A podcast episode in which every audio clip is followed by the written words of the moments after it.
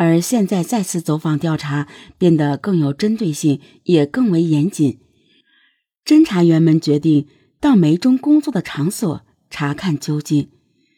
民警在询问梅中的队友时，发现梅中的年龄、身高、体貌特征与重案组最后一次分析判断的排查范围高度吻合。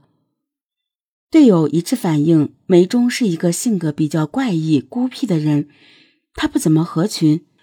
梅中工作很不认真，总爱迟到早退，上班的时候老爱玩手机。不仅如此，梅中还不听保安队长的指挥命令，喜欢和大家对着干。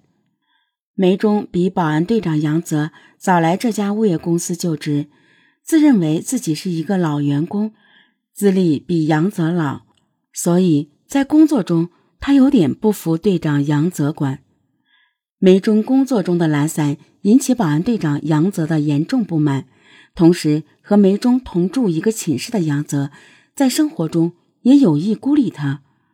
最后，杨泽以及另外两名保安就把梅中单独放在一个房间，平常也不怎么打交道。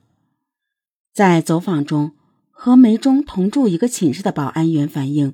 梅中与该公司保安队长杨泽因工作矛盾一直存有积怨，曾经因为生活琐事发生了争执，继而发生了打斗。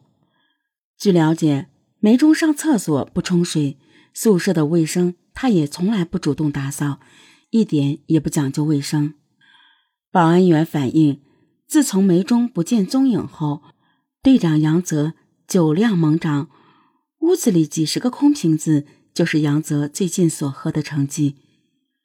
为了印证室友的说法，民警决定到梅中的寝室一探究竟。一推开梅中的房门，首先映入眼帘的是梅中床头的一把椅子，椅子上有四只袜子，这四只袜子都是两只一套的，跟发现的尸体上的袜子的穿法是一模一样的，而且。袜子的品牌也都是某品牌的。民警强按心中的激动，不动声色地向室友打听梅中的生活习惯。梅中从农村大山里而来，多年从事体力劳动，使他患上轻度类风湿关节炎，所以冬天特别怕冷，值班的时候经常穿两双袜子。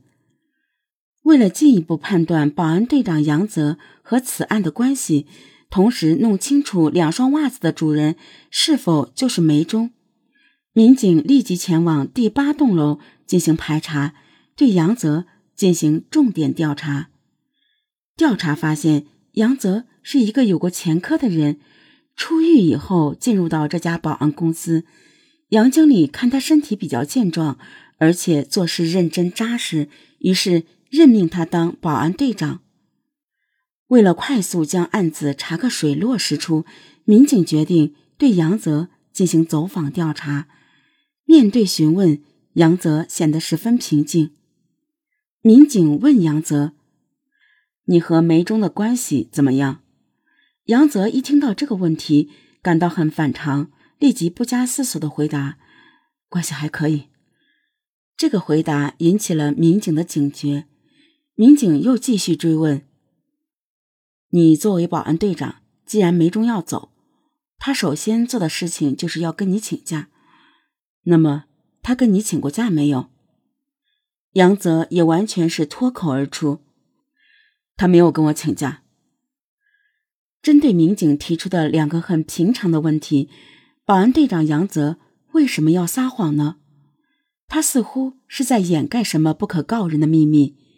侦查员立即调取十一月二十四日当晚公司值班大楼的保安室的视频查看。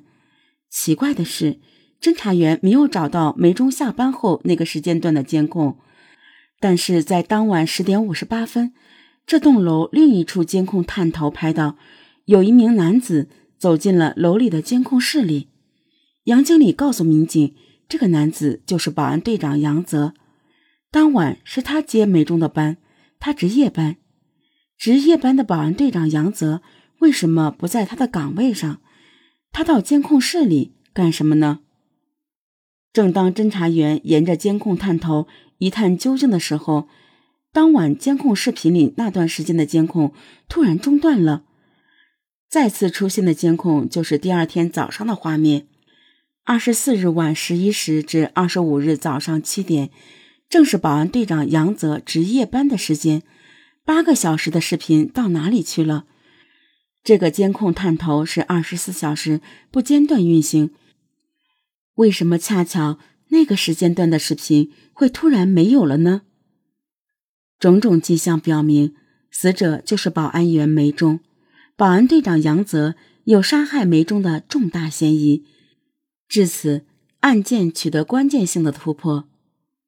二零一三年十二月九日凌晨，在发现景光湖里的尸体六十个小时后，犯罪嫌疑人杨泽在一居民楼落网。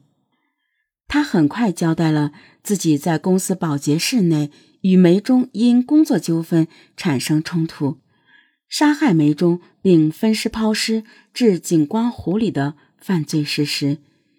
据犯罪嫌疑人杨泽供述，在他眼里，梅中就是一个乡巴佬。杨泽经常用此话刺激梅中，因为梅中出生在大山农村，生活习惯还是沿用农村的老传统，不太注意小节，也不善于与人沟通，工作中、生活中。梅中从始至终都和队长杨泽对着干。二零一三年十月份左右的时候，梅中有一次上厕所没有将厕所冲干净，保安队长杨泽就让梅中把厕所冲洗干净，但是梅中不听杨泽的话，于是两人就发生了冲突。因为杨泽人高马大，身体强壮，梅中就被杨泽打伤了。后来梅中请假到医院。进行了治疗，医药费花了近两千元。不甘心受辱的梅中一定要讨个说法。他时常对队友讲要告杨泽，要杨泽以坐牢而付出代价。后来经过公司杨经理调解，杨泽赔偿梅中的医药费，但最后结果是杨泽以白酒请客而息事宁人。梅中虽然吃了杨泽的这顿饭。但没有讨到医药费，不依不饶的梅中心不甘情不愿，只好接受眼前的现实。但从此两人形同陌路，关系变得日渐紧张。二零一三年十一月二十四日晚，杨泽来到公司与梅中进行交接班，因为梅中准备提前二十分钟下班换衣服，看着梅中又不守规矩，心中有气的杨泽对着梅中吼了几句。没想到这一下彻底惹怒了梅中，梅中与杨泽激烈的争吵了起来，继而两人发生了肢体冲突。上次因为身材矮小而吃亏的梅中，此时掏出随身所带的匕首刺向杨泽。见梅中将自己往死里整，恼羞成怒的杨泽不仅疯狂了起来，他夺下了梅中手中的匕首。将梅中杀害，并残忍地将他抛至景观湖中。为了逃避公安机关的追捕，杨泽将公司里电源断电，不让监控视频拍到他罪恶的身影。为了欲盖弥彰，杨泽冒充梅中发短信向公司杨经理请假，谎称去广东探望其养子，制造一个弥天大谎。在杀害了梅中这段时间里，杨泽时刻生活在无尽的恐慌之中。十二月六日，梅中的尸骸被发现了，杨泽感觉到自己的末日就要来了，但他侥幸的认为警方不可能这么快就找到尸源。但他做梦都没有想到，两天半的时间里，他的罪行就彻底暴露了。